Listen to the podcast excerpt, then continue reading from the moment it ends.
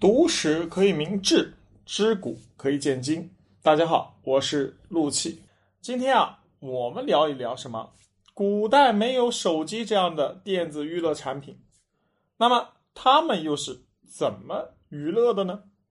现代社会啊，我们知道人们的娱乐方式啊，可以说是多种多样。在家可以看电影、打游戏，出门可以逛商场、去游乐场，啊，还可以到处旅游，随时随地的玩手机。可是呢，在古代啊啊，没有电啊，电子设备通通没有，户外也没有大型的娱乐场所，那么看的都是自然风光。那么这些古代人啊，他们是如何消磨时光啊，进行娱乐活动的呢？因为啊，我们知道中国古代是一个农耕大国，主张呢日出而作，日落而息这样的一个生活理念。在唐朝以前呢，娱乐生活相对是十分匮乏。所以呢，我们今天哎来讲一讲宋朝啊。宋朝为什么？因为宋朝的时候啊，这个物质极大的丰富，经济极大的发展啊，人们的娱乐生活要比啊唐朝以前要丰富的多啊。那么首先啊，我们看宋朝的孟元老在《东京梦华录》中记载啊，说是在宋朝京城啊东京的。瓦首歌男之中有许多人什么？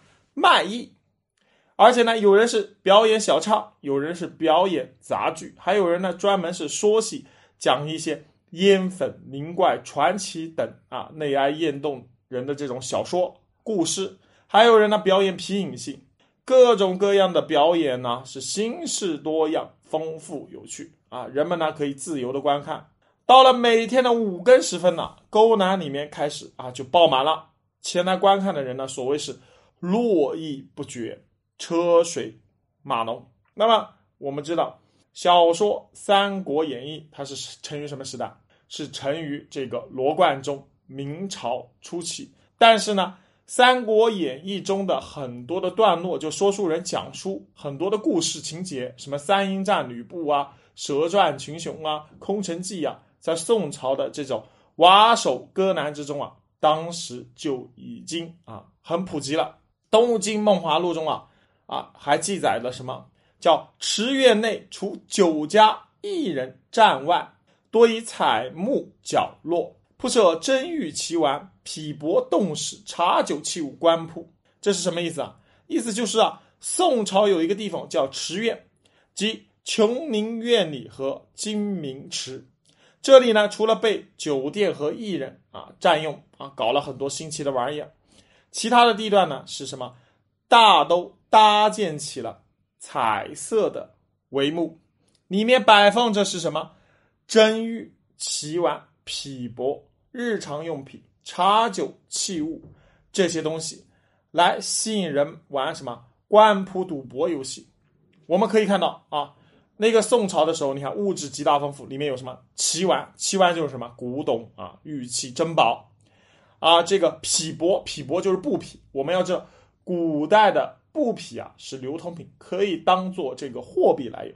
还有日常用品，就是家里的柴米油盐酱醋茶，什么都有啊。茶酒器物啊，什么工具啊，什么东西都有。那么很多人就过来了，你可以干嘛？就像一个自由市场一样，你可以在里面购物。啊，购物呢，它里面还有叫官铺啊。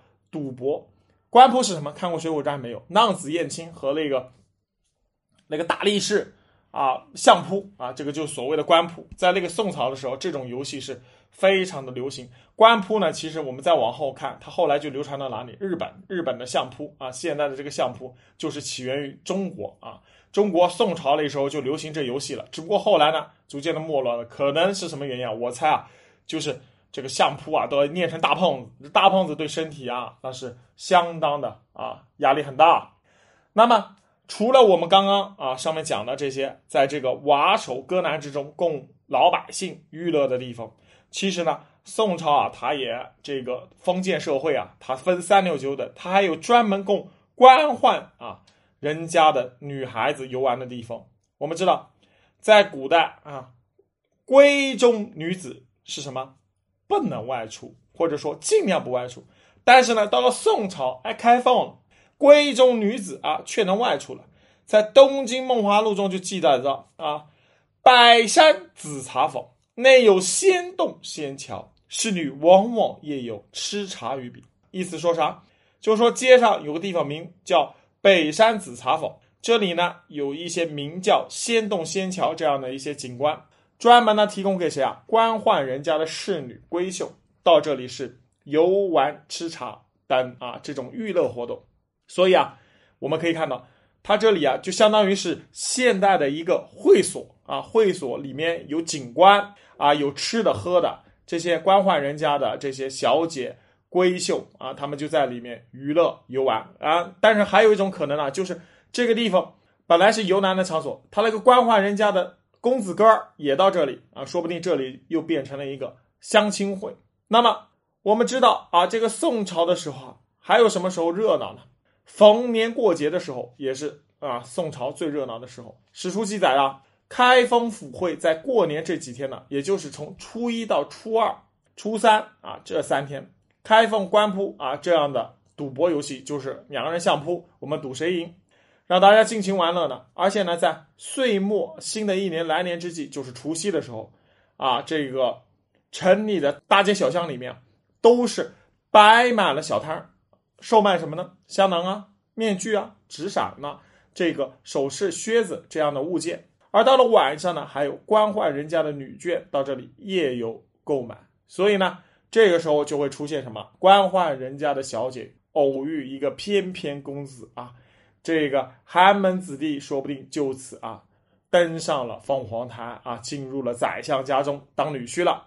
当然，这种可能性啊有没有也不知道啊。反正我们知道宋朝有个谁，有个那个包公怒斩这个陈状元啊，这个陈状元啊就是啊高考状元之后被宰相给给家的闺女给看中了啊。抛弃发妻啊，最后被包公怒斩。那么我们知道那个时候呢，还有啊是什么？除了刚刚我说的这个过年除夕这时候，还有啊宋朝还有两个节日，一个寒食，寒食就是清明前三天，还有冬至，他们呢也是政府啊，就是开封府衙，他会允许人们去赌博三天，纵情享乐啊，这也是一个他们的这个啊。所谓的公开赌博的这样的一个节点，除了啊节日中啊，在夏天，我们知道夏天呢是啊，古代又没有空调，寂寞难耐，炽热难忍。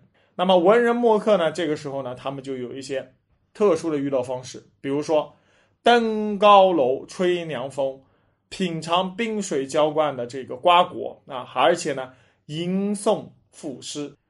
那么王羲之啊，曾经在《兰亭集序》中提到：“引以为流觞曲水，列作其次，虽无丝竹管弦之盛，一觞一咏，亦足以畅叙幽情。”所以说啊，古代夏天，人们是在这种啊阴凉的地方啊凉亭之下推杯换盏，纵情声色。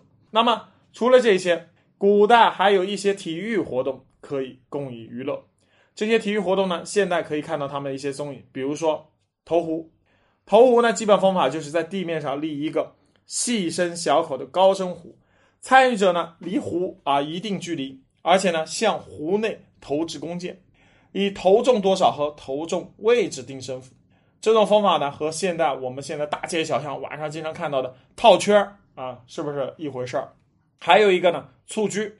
蹴鞠这个活动啊，我们耳熟能详。蹴鞠呢，就是足球的前身。因为啊，一是蹴鞠起源较早，在战国时期就已经出现发展了；二是呢，如今不少的电视剧里，我们就可以看到蹴鞠的身影。大家对于蹴鞠啊，可以说是屡见不鲜。听说呢，在宋朝啊，聪明的宋代人呢，甚至把蹴鞠这样一个体育活动运作成了一个商业行为，有了现代这种。这个足球的这种里面所谓赌球这样的一种味道，不过我们从这里就可以看出，它既然能搞成商业活动，说明当时的蹴鞠啊，在这个宋朝是非常的普及。所以啊，通过上面啊我们讲的娱乐的地方、娱乐的产品、娱乐的节日啊，还有娱乐的活动，我们可以看到，古代虽然没有现在这么多的电子产品、电子设备，但是人们呢。啊，寄情于山水之中啊，沉湎于啊声色之下，有美食，有美玩，有美人。所以古代人的这种娱乐活动啊，其实要比我们现代人想象中的要丰富的多啊，并没有那么的贫乏。好了，今天呢我就讲到这里，感谢大家的收听，我是陆气，咱们下回再聊。